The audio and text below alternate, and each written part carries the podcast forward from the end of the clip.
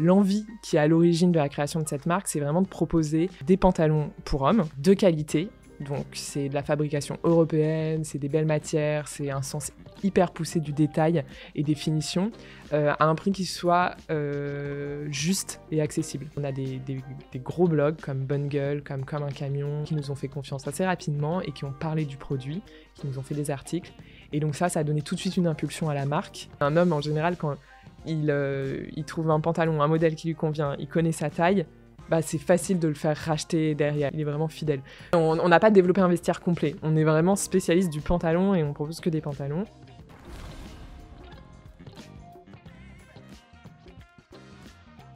Salut Julia, merci beaucoup d'être avec moi pour euh, ce petit épisode des Bruts e-commerce. Comment tu vas?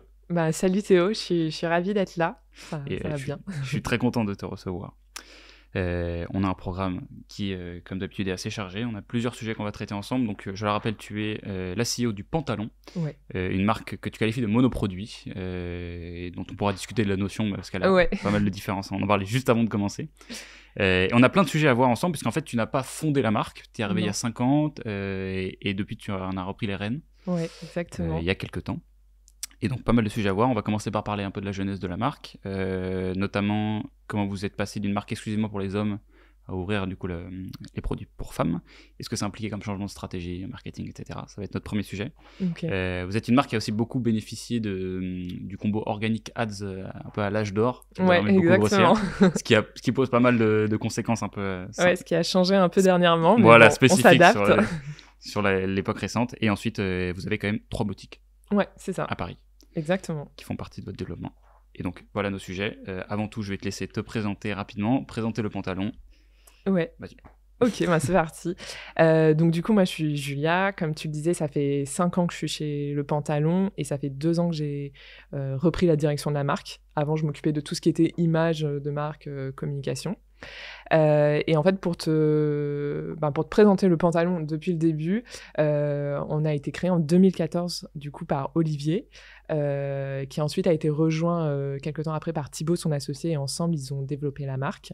L'envie qui est à l'origine de la création de cette marque, c'est vraiment de proposer des pantalons pour hommes de qualité. Donc, c'est de la fabrication européenne, c'est des belles matières, c'est un sens hyper poussé du détail et des finitions euh, à un prix qui soit euh, juste et accessible. Et pour que cela soit possible, euh, du coup, on a squeezé la marge distributeur, la marge whol- wholesale, et du coup, on est contraint d'être en, distribution directe, 100% en direct. Euh, Ce qui, voilà. ce qui, on le disait, vous limite d'ailleurs un petit peu dans le modèle parce que on parlait de Cabaya juste avant là. Ouais, exactement. J'anticipe sur la question de fin de ce podcast, euh, euh, qui eux ont beaucoup grossi par le wholesale. Vous, c'est pas possible avec le- la structure. de Ouais, nous, c'est pas possible. Ça fait vraiment partie ben, du business model de la marque. Si on veut proposer cette qualité à ce prix-là, on peut pas être présent dans un réseau de distribution de revendeurs. Donc, ben, du coup, oui, forcément, c'est un, un levier de croissance en moins. Mais après, on se réinvente pour, euh, pour essayer de, de compenser avec autre chose. Voilà. Mais Ouais. c'est sûr qu'on peut pas passer par des revendeurs. Donc aujourd'hui, vous faites, tu me disais 4 millions d'euros de CA. euh, Ouais. Vous êtes 12 dans vos locaux à Paris, Ouais, Opéra. exactement. plus 7 dans les boutiques, 8 Euh, oui, euh, en, gros, on est entre 6 et 8 dans les boutiques en fonction bah, de l'affluence. J'étais pas sûr. Quand t'es arrivé il y a 5 ans, vous étiez combien? Alors, ah, c'est une bonne question. Enfin, juste en Quand termes je de suis taille, t'as arrivée, bah, on était euh, beaucoup. bon, déjà, on n'avait qu'une boutique. Ouais. Euh, et on était au bureau, on était 5. Ok. Ouais, c'est ça. Il y avait une personne à la prod, une personne qui gérait le- la boutique, et moi et Thibaut et Olivier, les, Ok. les fondateurs. Et donc à cette époque-là, donc ça fait 2017, 16 2017. Euh, quand je suis arrivée chez Ouais, le pantalon, euh, fin 2017. Vous aviez donc c'était une marque qui était que pour les hommes encore, Ouais. qui avait hum, chopé sa première traction, tu me le disais avant, sur les blogs euh, masculins, c'est ça? Ouais, exactement. Ouais. Parce que euh, ben, en 2014, quand Olivier a fondé la marque, euh, la première chose qu'il a, qu'il a faite quasiment, c'est euh, d'aller un peu au culot démarcher les, les blogs hommes. L'avantage, c'est que sur la cible masculine, il y avait peu d'acteurs, mais ils étaient hyper influents. Et donc, du coup, euh, il est allé les rencontrer. Et euh, on a des, gros blogs comme Bungle, comme Comme un camion, euh, Jamais vulgaire, qui nous ont fait confiance assez rapidement et qui ont parlé du produit, qui nous ont fait des articles. Et donc ça, ça a donné tout de suite une impulsion à la marque. Et comme on avait vraiment bien taffé le produit derrière, qui avait un, très bon rapport qualité-prix, et ben le l'effet boule de neige c'est fait assez rapidement derrière. Donc c'est vraiment les blogs, c'est ce qui c'est ce qui nous a lancé au début. C'est marrant parce qu'à cette époque-là, à chaque fois que je reçois une, mm. marque qui aborde la mode masculine ou un produit pour les hommes, j'ai l'impression qu'il y a quasiment un monopole en fait de ces, de ces trois blogs euh, pour les marques qui sont lancées à peu près dans les mêmes eaux que, que toi. Mais oui, complètement. Euh, aujourd'hui, je sais plus si c'est toujours le cas. Tu vois, tu lances une marque de mode homme, est-ce que tu passes encore par les, tu vois, les bonnes gueules, etc. Bah, je pense que c'est euh, très certainement un peu moins fort, mais il reste hyper influent. Et il y a toujours très peu d'acteurs, mais ils font du contenu, bah, des contenus longs, hyper hyper détaillés, euh, ils sont vraiment dans le conseil, dans l'accompagnement, donc ils restent euh, hyper influents. Et vous, continuez du coup à bosser avec eux parfois sur des lancements de... Ouais, oui, oui, ça, ça arrive euh, notamment pas mal avec Comme un camion. Ouais. voilà, Bonne Gueule, ils ont une marque aussi en, parallèle ouais, bah, de, ça, de vêtements. Donc maintenant. Ouais, mais, mais ils continuent à, à parler d'autres marques qu'ils aiment. Euh, assez spontanément. Et c'est sous, quel type de format? Parce que je me souviens que c'était beaucoup de tests à l'époque. en fait, ils faisaient par exemple des classements, le top 10 des pantalons. Je sais pas si Oui, exactement. Bah, ils, continuent, euh, ils continuent à faire ça. Euh, comme un camion, par exemple, ils font, ils font souvent des propositions de look, ils peuvent faire des tests produits, ils peuvent faire des comparatifs, enfin des, ouais, des classements. voilà. Enfin, vraiment, c'est des contenus qui sont hyper intéressants, hyper riches. Ok. D'accord. Et donc vous rentrez ça quoi dans le budget euh, conversion, budget brand, influence? Euh, Oui, c'est en fait c'est un peu à, mi-chemin entre euh, le market et la com chez nous. On, a vraiment séparé com et market. Donc la com c'est vraiment l'image de marque, créer le message et ensuite le, marketing qui, prend ce message mm. et qui va le diffuser. Et voilà, sur les sujets blog, affiliation, ça on pourra peut-être en reparler après. On est vraiment à mi-chemin entre les deux, donc ils travaillent ensemble. Euh, en 2017, c'était aussi la grosse époque. Euh, bah, enfin, l'organique sur Facebook, je me demande si c'était la période où ça reachait bien ou alors c'est peut-être déjà Instagram sur, euh, en 2017. Alors, oui, oui, il y avait Instagram. Ouais. ouais. Enfin, je veux dire en termes de vraiment de levier de croissance, parce que je sais que par exemple, je pense beaucoup au slip français. Il me semble que c'était un peu la période où le slip français mm. commençait vraiment à avoir, des, des, croissances énormes et qui ont montré qu'en fait le, modèle d'NVB il était viable, scalable, parce que tu avais l'ADS et l'organique qui était monstrueux. Bah, ouais. Toi, c'était déjà en place euh, ce focus quand tu es arrivé?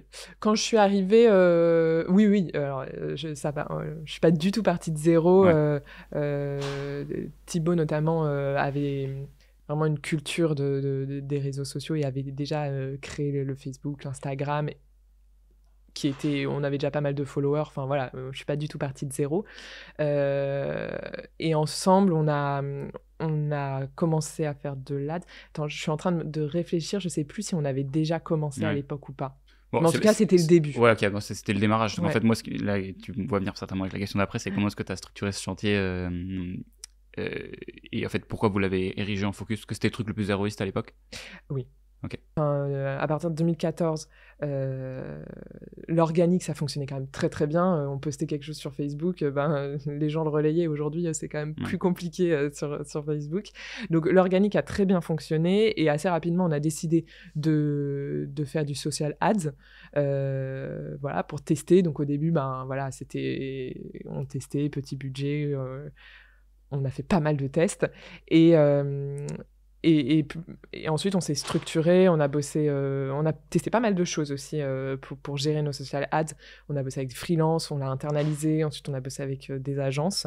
et, aujourd'hui, on bosse avec une agence et ça, reste un gros levier, mais c'est sûr qu'on on connaît toute la problématique des coûts d'acquisition qui ont explosé dernièrement. Ouais, et est-ce qu'à un moment vous êtes devenu trop dépendant? Oui, oui. Euh, en fait, ça marchait tellement bien que ben c'était facile, donc on continuait d'investir, euh, euh, voilà. Et du coup, une grosse partie de notre acquisition, enfin la majeure partie de notre acquisition, était liée aux social ads.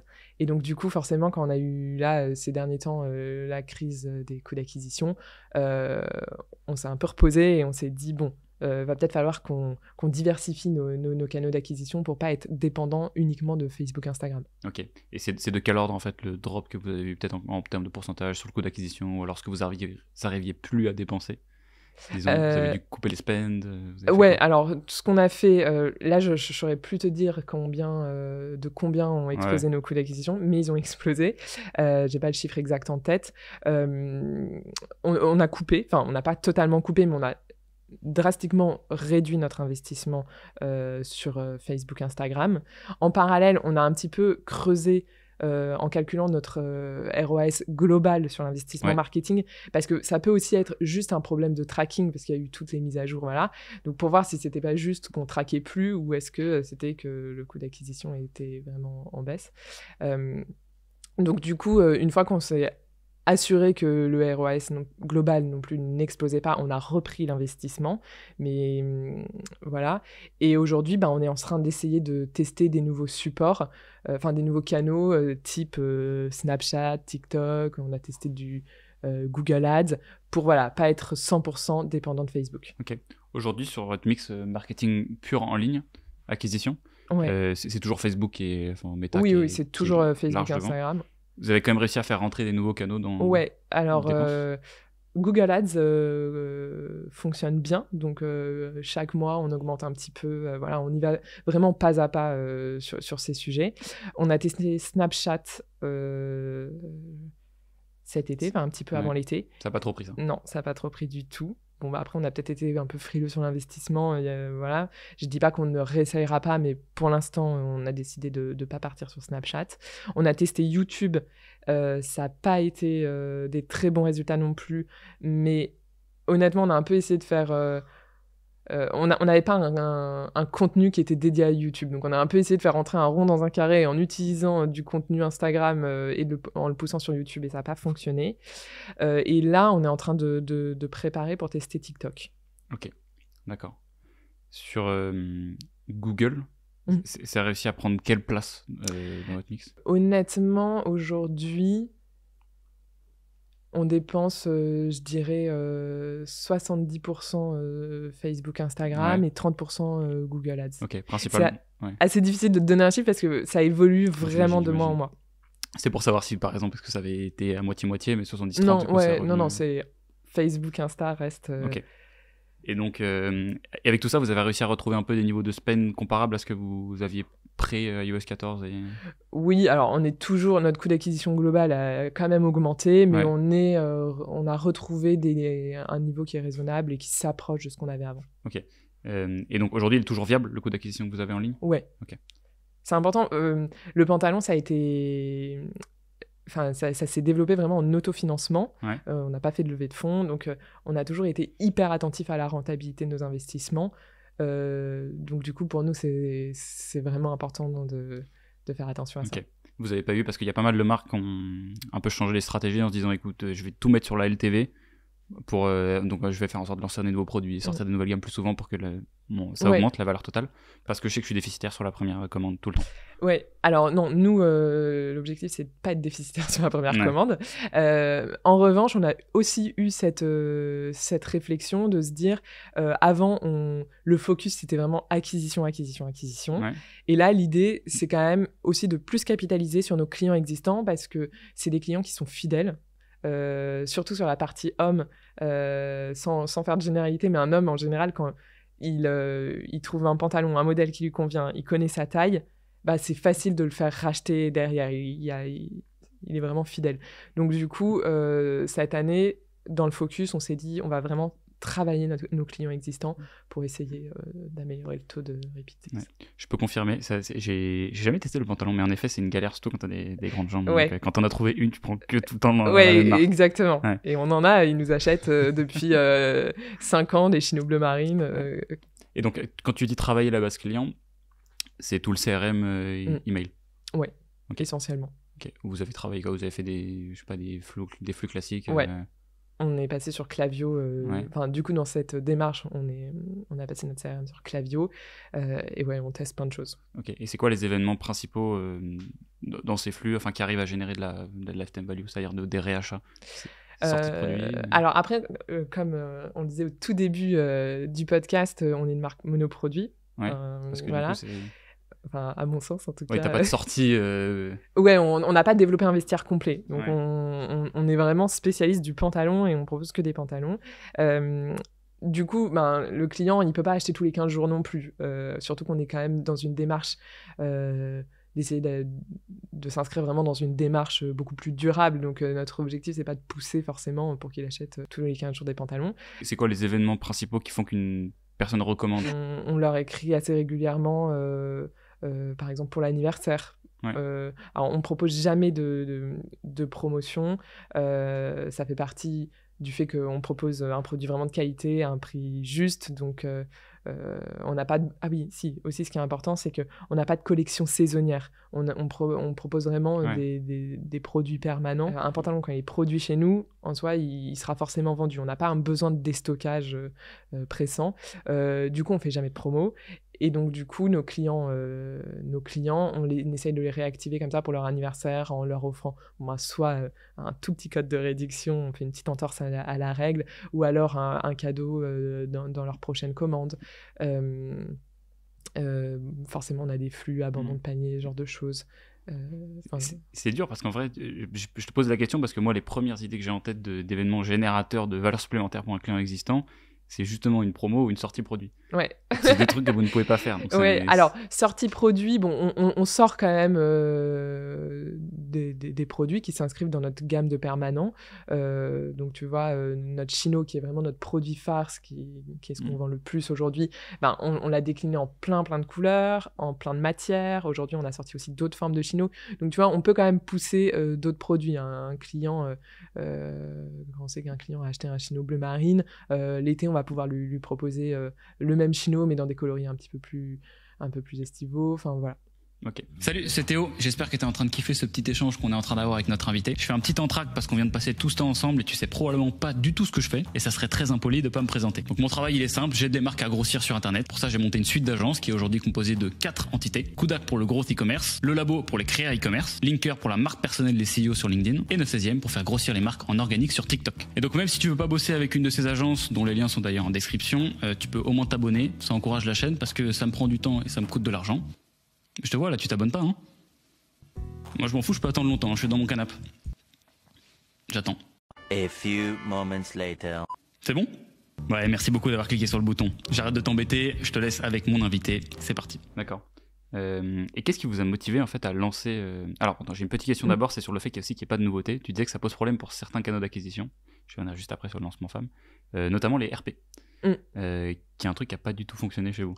Ouais, exactement. Alors, euh, on n'a pas de nouveautés, euh, enfin, faut, que je le nuance. Euh, tu vois, si on, sort des nouveautés, mais elles s'inscrivent pas dans le, le, calendrier traditionnel des marques de mode. C'est-à-dire, on n'a pas une collection printemps-été, automne-hiver qu'on peut présenter hyper longtemps à l'avance. Nous, on est un peu en flux tendu. Quand on a une nouveauté, on la sort euh, tout de suite. Quoi.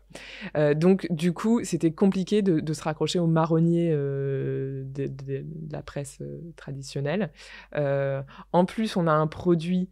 c'est difficile de. Comment dire on, a des produits, c'est des basiques. Donc, on a du chino bleu marine, du jean bleu. Donc, ça, ça ressort pas, tu vois, quand on a une, parution, un placement produit. Ouais, c'est voilà, et puis même quand on réussit à avoir un placement produit, ben c'est pas par exemple dans un look, ben, le jean c'est un peu ce que tu vas avoir en dernier, tu vas d'abord voir euh, le, pull, la blouse, euh, le sac, mais le jean c'est vraiment ce qui va attirer ton attention en dernier. Donc de ce point de vue-là, niveau RP, c'était un peu compliqué. la seule chose qui a bien fonctionné euh, niveau RP traditionnel, c'est l'ouverture de la première boutique. Là, on a eu pas mal de relais. Ok. Euh, alors, prenons le truc de la question que j'avais commencé à poser, je me suis interrompu tout seul. C'est la première fois que je me coupe la parole euh, à moi-même. Euh, c'est sur le lancement de la gamme femme en 2019. Ouais. Alors, pourquoi est-ce que c'est intervenu à ce moment-là? Bah, c'est intervenu parce que voilà, dans, une optique de se développer, on s'est dit que c'était intéressant de s'adresser à, à, cette cible, surtout voilà, on a fait, fait nos armes euh, avec, euh, avec l'homme. Euh, et donc, du coup, en 2019, quand on, a, quand on s'est lancé, on s'était vraiment jamais adressé à cette cible. Donc, on s'est dit, on va taper un, grand coup sur la table. et du coup, on a travaillé en collaboration avec Caroline Receveur pour le lancement. En fait, on a co-créé le jean phare du lancement de la gamme. et donc, du coup, ça a été ça a été, avec du recul, cette OP, ça a été un succès commercial parce qu'en soi, on a vendu, on a fait du volume, mais euh, on, a vendu à une cible. on s'est peut-être un petit peu trop adressé à la masse directement. Donc on s'est adressé à une cible qui était assez jeune et surtout hyper sensible aux promos. Donc une fois le premier achat passé, ça a été compliqué de réactiver cette base. Hmm. voilà, et en fait avec du, recul, on s'est dit que on avait un peu grillé les étapes et on s'était pas d'abord adressé à un, ultra cœur de cible aux early adopters qui voilà ces prescripteurs qui euh, qui, qui, utilisent le produit et ensuite euh, s'adresser euh, plus à la masse au moment du point de bascule. Donc du coup, voilà, on a un peu grillé les étapes et c'est pour ça qu'il y a un an et demi, deux ans, on a décidé de complètement repositionner la marque, côté femme, hein, et de faire un peu un, relancement de la gamme femme. Donc on a revu complètement la gamme en travaillant avec une styliste qui avait 20 ans d'expérience dans le jean, donc on était hyper fiers de notre, euh, de notre euh, collection. Et là, on l'a, on retravaillé en s'adressant voilà, plutôt à cet ultra cœur de cible. On a bossé avec une agence d'influence qui, euh, qui a proposé le produit à des influenceuses, mais sans regarder la communauté. C'était vraiment juste uniquement en termes d'image pour que ce soit des filles vraiment avec une aura qui portent le produit. Et, et voilà, et au final, ça a été un pari gagnant parce que la gamme a très bien fonctionné et surtout, on l'a vendue à des clientes qui correspondaient euh, au cœur de cible qu'on voulait toucher. Je trouve ça hyper intéressant comme, euh, comme euh, point parce que ça dit de prendre les choses dans le bon ordre, mais surtout la, raison principale que moi je, donne aux gens pour le fait de pas commencer trop gros, tu sais, aller faire de la télé directement sur ton produit, etc. C'est que c'est comme quand un artiste pas connu fait genre un featuring avec je sais pas, Drake ou un artiste super connu et que t'as pas tu vois et après tu vas sur son Spotify tu vois qu'il n'y a pas beaucoup de sons et bah du coup tu ne prends pas tous les effets que tu aurais pu prendre si tu avais été un peu installé ouais c'est exactement ça. Et donc là, en fait, vous, j'ai l'impression que c'est encore une deuxième raison que je connaissais même pas, c'est qu'en fait, tu dois te développer de façon euh, avec des cercles un peu concentriques. De, si j'ai pas trouvé mes early adopters, ça sert à rien d'aller chercher la masse bah, d'abord. Ouais. En fait, il fallait vraiment faire ce, travail de. Et puis même pour. Euh, pour bien connaître ta cible et pour euh, leur pousser le, bon message. Nous, on, a direct, on s'est direct adressé à un public hyper large. Ouais. Et, et, voilà, donc c'est un peu mitigé comme, bilan parce qu'en soi, euh, commercialement, enfin voilà, on, a fait du volume sur cette OP, donc c'était intéressant. Mais si on regardait un peu le long terme, c'était des clientes euh, qu'on a difficilement réactivées. Ok. Très, très intéressant. Et donc, du coup, c'est, ça a été quoi les spécificités? Du développement de la gamme femme versus celle de l'homme. Vous avez réussi dans quelle mesure à réappliquer un peu le même playbook que ce que vous aviez fait pour les hommes? Ben, En fait, c'est plus dans la manière de, de traiter euh, le côté communication, image de marque. En fait, on, a lancé l'homme en 2014, euh, ça, ça, a très bien fonctionné, et en fait, en 2019, on s'est un peu dit, bah, on va prendre ce qu'on fait sur l'homme et on va le, copier sur la femme. Et en fait, ça fonctionne pas comme ça parce que c'est deux cibles qui sont euh, complètement différentes. même, tu vois, dans, dans, le traitement de l'image, sur l'homme, nos photos e-shop maintenant, c'est du sur fond neutre, euh, shoot euh, en studio euh, sur cyclo, alors que la femme, on va beaucoup plus raconter le produit, on va plus raconter une histoire, ça va être des, fiches produits voilà, de, shoot un peu campagne, parce qu'elle a, elle a plus besoin qu'on lui raconte une histoire, alors que sur l'homme, c'est beaucoup plus factuel. Tu vois, on a un chino, c'est telle couleur, telle matière. Voilà. D'accord. Hmm. Donc c'est plus dans le traitement, enfin dans, dans, dans, la manière de, de gérer l'image de marque qu'il y a une grosse différence. Après sur les canaux d'acquisition, ça reste les mêmes. Euh, c'est énormément de social ads. Et, tu disais aussi juste avant qu'on commence euh, à enregistrer qu'il y avait quand même des différences un peu de comportement dans le, la façon de consommer la mode entre les hommes et les femmes, évidemment. Ouais. Et, tu parlais notamment des taux de retour. Ouais, exactement. Mais ça c'est un gros sujet parce que c'est vrai que comme on, le disait tout à l'heure, l'homme euh, euh, en tout cas surtout sur du pantalon, je ne veux pas parler de, produits que je connais pas, mais euh, est hyper fidèle. Et une fois qu'il a son modèle, sa taille, il rachète. Il rachète. Alors que la femme, euh, déjà, il y a beaucoup plus de morphologie différente chez la femme, donc c'est plus difficile de, trouver directement la bonne taille. Donc le taux de retour est, un peu plus, est plus important, clairement, sur, la femme. Et puis sur l'homme, en fait, on peut décliner facilement les produits avec des coloris différents, des matières différentes, un petit peu de coupe différente, alors que sur la femme, on doit beaucoup plus innover d'un point de vue euh, style. Euh, la femme se lasse plus vite euh, de nos produits. On ne peut pas que faire des déclinaisons. D'accord. Et donc aujourd'hui, vous arrivez à avoir un split qui est quand même assez intéressant, mmh. où vous avez dit 25% pour les femmes? Ouais, c'est ça. On est à peu près à 75-25, enfin 75% de ventes hommes et, 60, et 25 pardon, femmes. Ok. D'accord, ce qui est un, un bon rééquilibrage pour une marque qui s'est créée pendant 5 ans que sur les Ouais, hommes, quoi. c'est ça. Euh, un autre euh, ratio intéressant euh, pour le pantalon, c'est que c'est seulement 60% des ventes qui sont réalisées en ligne. Oui. Et l'autre 40%, c'est dans vos boutiques. Ouais, exactement. Alors, est-ce que tu peux me raconter un peu l'histoire du développement physique Ouais. euh, du pantalon? Parce que je crois que ça a commencé par un pop-up, c'est ça? Ouais, c'est ça. Et surtout que c'est hyper intéressant euh, au niveau acquisition parce que ça a joué un rôle vraiment important, le, le développement des boutiques. Euh, en fait, donc à l'origine, la marque, c'était une marque web. Le- la volonté, c'était de se développer sur le digital. voilà, on- c'est une DNVB. Et, puis, et puis, assez rapidement, les clients, ils ont quand même été très demandeurs de pouvoir essayer le produit. Euh, donc, du coup, euh, Thibaut et Olivier, à l'époque, euh, ont testé des pop-up. Donc ça a très bien fonctionné. voilà, ils ont rencontré les clients. Ensuite, on a ouvert notre, nos bureaux en mode showroom où on pouvait prendre rendez-vous pour venir essayer. Et pareil, ça a très bien fonctionné et assez rapidement, d'un point de vue, en gestion, c'était compliqué. Donc du coup, en 2017, on a décidé d'ouvrir la première boutique dans le Marais. Euh, rue du Roi de Sicile. Et là, euh, ben, ça, ça, ça a vraiment très bien fonctionné. Et surtout, l'ouverture de cette boutique a participé au fait de crédibiliser la marque, de la légitimiser. Euh, en fait, ça rassure le client de voir qu'il y a une boutique en physique, de pouvoir aller voir le produit. Et en fait, ça a aussi fait grossir le web. Donc, ça a été un cercle hyper vertueux.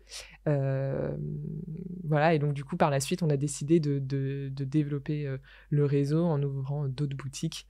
On a ouvert en 2000. euh, fin 2019, tout début 2020, euh, notre deuxième boutique à, à. Donc là, c'était pas le meilleur timing parce qu'on l'a ouverte et il y a eu le Covid. Mais, mais bon, ça, ça a bien pris depuis. Et on a ouvert l'année dernière euh, à Abbesse. Et on a aussi fait un pop-up de six mois l'hiver dernier à Lyon. Euh, et l'idée, c'est de se développer, euh, de se Ouais. développer en province. Tu tu parles d'un point très intéressant dont on m'a parlé euh, l'invité que je recevais la semaine dernière, qui, est, qui sera un épisode qui du coup sera déjà sorti normalement au moment où vous regarderez celui-ci. C'était avec la marque Projet X Paris, qui est une, Ouais. une marque qui a beaucoup grossi sur le dos des rappeurs en fait, avec Oui. les- les- qui fait 60 millions de CA, et qui dit qu'en fait parfois on les confond en termes de taille avec L'Oréal, euh, alors que c'est c'est 100 fois plus gros. Ouais, juste parce qu'ils ont des boutiques euh, en physique. Et ils ont l'impression qu'il y a des boutiques partout. Et tu disais euh, le point que les, les bou- les boutiques, enfin l'ouverture, ont un Mm. impact sur le web. ouais, mon interprétation, c'est que ça vient principalement de la crédibilité que te donne la présence en physique. ouais. Mais, euh, et c'est toujours assez dur à constater, tu- on, on en parlait aussi avant, le tracking précis de j'ai ouvert une boutique, combien j'ai de points de conversion en plus, etc. Non, mais c'est tu- exactement ça. ouais. C'est qu'en fait, euh, dans la tête euh, du client, tu parais plus gros dès que tu as une boutique. Ouais. Ouais, ça te donne une crédibilité tout de suite. Et en fait, on le voit même, tu vois, sur les posts organiques, quand on fait un post pour une ouverture de boutique, c'est clairement les posts qui fonctionnent le mieux, quoi. Tout Mm. de suite, c'est il y a un emballement au- autour, autour de ça. Ok. Euh, ouais, et donc c'est pour ça que c'est que t'as tant de DNVB qui en 2022 et même 2023 se, se penchent vers le au moins pas forcément une boutique en propre, mais même parce que ça marche aussi sur le fait d'être présent quand t'es vendu chez Monoprix. euh, Ouais, Une complètement. photo, euh, ça marche aussi quoi. Ouais, puis on- en fait, c'est de la répétition aussi. On voit ton produit, donc euh, après, tu y penses plus facilement et, et c'est vertueux pour la marque. Euh, Aujourd'hui, votre stratégie de- donc physique boutique, vous pouvez pas aller vers le wholesale. Ouais, Euh, non. Si tu veux la scaler, ça ressemble à quoi? Bah, c'est ouvrir euh, d'autres points de vente. Euh, Aujourd'hui, on en a trois à Paris. On pense que pour l'instant, pour notre niveau de développement, c'est bien. Euh, et on a envie de partir de Paris et d'aller dans d'autres villes. Donc, on a testé Lyon, comme, comme je te le disais, pendant six mois. Et on aimerait tester d'autres villes comme Bordeaux, Lille, Toulouse, Nantes. Toujours avec la même technique, vous faites un pop-up pour regarder si ça fonctionne. et ensuite vous Alors, euh, c'était la stratégie Ouais. qu'on voulait mettre en place. On se rend compte que, euh, en fait, dans la réalité, c'est assez compliqué de trouver des bons emplacements de pop-up. Donc oui, idéalement, on aimerait faire pop-up, ouverture euh, définitive. Euh, mais si on a une opportunité, une, une super opportunité pour ouvrir une boutique sans avoir fait de pop-up, on la saisira aussi. Ok. D'accord. Donc l'emplacement a l'air au cœur du. Ah oui, l'emplacement, c'est- c'est c'est le cœur du sujet parce que, euh, tu vois, par exemple, le pop-up qu'on a ouvert à Lyon là, pendant six mois, à la base, on, on devait l'ouvrir que pendant trois mois. Et donc, les trois premiers mois, il a euh, cartonné. Ça- on a fait des super chiffres. Et donc, du coup, on a prolongé trois mois de plus. Mm. Et les trois mois euh, supplémentaires ont été hyper décevants. Et en fait, on s'est aperçu que les trois premiers mois, en fait, on était attendu à Lyon. Donc, c'était soit des clients qui avaient l'habitude d'acheter sur, le site qui venaient en boutique, soit c'était des clients qui nous connaissaient, qui avaient été ciblés par nos pubs, mais qui n'avaient jamais passé le pas du, web. Donc, du coup, ils sont venus en boutique. Et ensuite, une fois que ces clients-là étaient venus, et ben comme notre emplacement n'était pas top, euh, on bénéficiait pas du trafic de la rue et donc en termes d'acquisition, ça n'a pas rempli ses objectifs. Donc, on s'est aperçu que clairement, le sujet de l'emplacement, c'était clé. Et euh, c'est pour ça qu'on recherche aujourd'hui que des emplacements numéro un pour, pour nos ouvertures. Ok, et donc un bon emplacement, c'est simplement un endroit où il y a du passage Ouais. C'est tout. Enfin, c'est dans les rues, euh, tu vois, euh, elles sont connues, quoi, les rues dans chaque ville. Et ah, elles sont, c'est-à-dire que n'importe quelle ville, que bah, tu sois local ou pas, tu En fait, tu, tu, regardes où sont placées les grosses boutiques, les, grosses boutiques les Mages, Chandro, tout ça. en général, ils sont dans les bonnes rues. Mais du coup, ton, ton scale est un peu capé par le, la disponibilité des Ouais, complètement. tu, tu peux pas vraiment. Euh, ouais, c'est pour ça que bon, on, préfère prendre notre temps et, euh, et attendre la, bonne opportunité. Euh, mais on est, on est, on est en veille là-dessus et c'est nos objectifs pour cette année. Parce que quand il y a un truc ouvre, tout le monde doit se, se jeter dessus. Ouais, c'est ça. Et qu'est-ce qui te permet de. Enfin, qui la donne au. Qui donne ben, après, il faut avoir. Euh, c'est un, un, travail commercial. Euh, hmm. euh, notre responsable retail, ouais. Enfin, qui gère. oula, pardon. Qui gère le, le réseau actuel, donc qui gère les, les trois boutiques pour qu'elles fonctionnent bien en parfaite autonomie. Et après, sa, sa mission, c'est vraiment d'aller de, de, développer le, le, réseau donc du coup c'est bah, d'avoir les relations avec les agents immobiliers, de, regarder euh, ce qui bouge euh, et d'être présent euh, au moment où il y a une opportunité. Donc je t'ai parlé pardon du futur sur pour, la stratégie boutique. Donc en fait, et qui, on peut résumer simplement, c'est quand il y a un bon emplacement court, on fonce dessus. Ouais. et tu as une personne interne, ça c'est intéressant, qui, qui s'en charge. D'ailleurs, tu penses que c'est nécessaire d'avoir quelqu'un qui, qui, est expert dans ce truc ou tu, un fondateur pourrait le faire? Ah non, je pense qu'un fondateur peut le faire. Parce que ça prend du temps. Mais c'est que ça prend énormément de temps. Et puis c'est bien de se déplacer aussi pour, pour voir, pour prendre un peu la température sur place, d'aller discuter avec les autres boutiques. Donc euh, c'est quelque chose qui prend vraiment beaucoup de temps. Tu l'as fait toi d'abord avant de avant d'avoir la personne ou était déjà là euh, Non, non, enfin, euh, quand j'ai repris la direction de, le pantalon, la personne était, était déjà là. Ok, donc t'as pas eu à, ouais, donc, à faire avant de déléguer quoi. Non, ouais, exactement. L'autre perspective de croissance dont tu m'as parlé en préparation de ce podcast, c'est l'affiliation. Oui. Tu peux nous en dire un petit peu plus? Ben, Oui, parce que hum, c'est vrai que donc, cette année, on est parti du constat qu'on était trop dépendant euh, de Facebook, Instagram. Donc, on cherche euh, différents euh, d'autres canaux. donc, on teste voilà, du, du, Google et tout ça. Et on veut aussi sortir du, du social paid. Et c'est pour ça qu'on se pose la question de l'affiliation c'est quelque chose qu'aujourd'hui on a mal, euh, mal géré jusqu'à présent, euh, parce qu'en fait c'est un sujet qui demande énormément de, de temps et de vraiment euh, suivre le sujet de très près. Mais là c'est dans nos objectifs de voilà, on, développe un programme d'affiliation. Et l'idée c'est de trouver les bons éditeurs pour qu'ils nous créent du contenu et pour, pour aller chercher des ventes d'eux. Donc pour, pour, définir affiliation peut-être pour les gens qui ne sauraient pas ce que c'est, donc toi tu vois ça vraiment comme avoir plein de médias Ouais. Et qui ont en fait un lien. Euh, qui et qui ont un lien qui, voilà, euh, c'est de créer du contenu sur la marque et que avec un lien traqué et qu'une fois que la personne euh, est venue sur le site, enfin a acheté via ce lien, et eh ben on, on donne une commission à l'éditeur. Et ça, c'est un business model que j'ai pas trop creusé. Souvent, les gens qui proposent ça, c'est quoi? C'est des petits médias qui n'ont pas la possibilité de faire des partenariats en direct avec les marques? Alors, euh, ouais, il y, a beaucoup d'influenceurs, euh, de créateurs de contenu qui le font. Euh, après, nous, on est sur Affilae. Ouais. et en fait, au début, on pensait que ça allait tourner un peu tout seul. Et en fait, ce qu'on n'avait pas compris, qu'on a compris avec l'expérience, c'est qu'en en fait, il faut aller chercher les éditeurs et les ramener sur Affilae.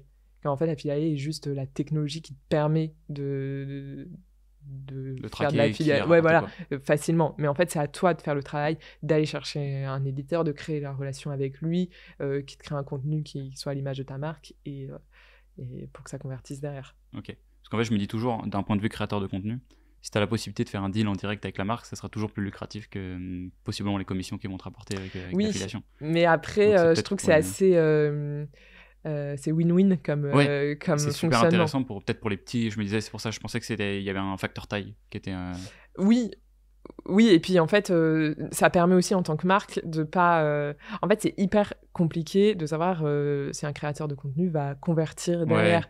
Donc, au moins, là, ça, ça permet de. Voilà, de d'être euh, gagnant-gagnant dans le sens où bah, si, si tu vends grâce à ce contenu, et ben, tu, tu, tu, tu rémunères euh. Et- à, la, à la hauteur. le- Et c'est un bon point d'entrée vers peut-être une collab, euh, enfin plus. euh, je sais pas si d'ailleurs c'est, vous le mettez peut-être ça dans des bacs différents en fait, vous euh, finalement la- l'affiliation et les campagnes d'influence, parce que tu Ouais. peux voir comme test. Je me disais, je fais un premier test avec un, un lien d'affiliation. Si jamais ça fonctionne bien, on fait une vraie collab ou un Ouais. truc. euh. Et ben, oui, exactement. Enfin, jusqu'à aujourd'hui, l'influence, on le gérait vraiment uniquement avec un objectif de notoriété. Donc, Ouais. On n'était pas du tout héroïste. L'idée, c'était de se dire, voilà, la le- l'influenceur euh, euh, porte le produit parce que on aime son image, on aime ce qu'il dégage. Euh, après, si ça vend, tant mieux. Si, si, si on vend pas, euh, entre guillemets, c'est pas grave, c'est parce que c'est vraiment pour construire l'image de marque. Euh, et ça, on, l'a- fait et ça a bien fonctionné, notamment pour le relancement de la femme. Euh, voilà, ça, ça, a participé au succès de, de l'opération. Euh, en revanche, aujourd'hui, on aimerait passer un petit peu plus dans, une gestion de l'influence euh, avec euh, euh, une vision héroïste. Et c'est pour ça que on va garder cette partie vraiment notoriété et on va développer aussi l'influence avec plus de l'affiliation plus dans cette optique commerciale. Mais je pense que l'un ne- peut pas aller sans l'autre. Enfin, c'est important de continuer à faire euh, de la création de contenu euh, juste entre guillemets pour l'image, ouais. sans attendre à tout de suite des retombées directes. ouais. C'est du- Surtout pour les marques de mode. Ouais, surtout pour les marques de mode. Et surtout que c'est pas des retombées directes parce qu'on peut pas le traquer, mais en soi, ça construit euh, la notoriété et donc forcément, ça, ça, ça influe sur les ventes. Et c'est souvent là que se construisent les avantages comparatifs sur Ouais. les trucs qui n'ont pas du ROI direct. Euh, ok. Écoute, euh, je pense que je t'ai posé toutes les questions que je voulais te poser, Julien. Ok. Je réfléchis. Il me semble que c'est bon, on a fait le tour. Euh, merci beaucoup d'avoir passé ce temps avec moi. Ben, merci Théo. Je vais te passer, poser la toute dernière question du podcast. Qui est... La réponse est peut-être Kabaya, puisqu'on en a parlé au démarrage, mais y a-t-il une autre marque e-commerce dont toi tu admires les stratégies de croissance? Bah oui, c'est ce qu'on c'est ce qu'on disait euh, juste avant de commencer. Kabaya, ils, ils ont des, des, des performances qui sont assez euh, impressionnantes. Euh, après, il y a également Jimmy Farley. Nous, on admire pas mal la stratégie de croissance parce que justement, ils ils ils l'ont fait beaucoup par le retail. Donc, on regarde ça d'assez près. Euh, voilà. C'est euh, monstrueux ce qu'ils ont fait, Jimmy Ferry. Ouais, mais ils ont un réseau de boutiques énorme, mais c'est. Puis ils ont vraiment construit un univers de marque qui est hyper fort. Enfin, ouais, c'est c'est- c'est, euh, c'est une belle, euh, un beau succès, euh, Jimmy Farley. Écoute, merci beaucoup, Julien. Bah merci On va Théo. pouvoir s'arrêter là. On va dire au revoir à nos auditeurs et nos. Je sais jamais qu'on dit téléspectateurs sur YouTube, c'est pas du tout téléspectateurs, viewers, gens qui regardent. Euh, merci beaucoup. On se retrouve la semaine prochaine pour un nouvel épisode. Merci à Julia. On peut te retrouver sur euh, LinkedIn, pour le Ouais, pantalon sur le site. LinkedIn, et puis sinon euh, le pantalon sur Instagram. le site et sur Instagram. Ciao à tous.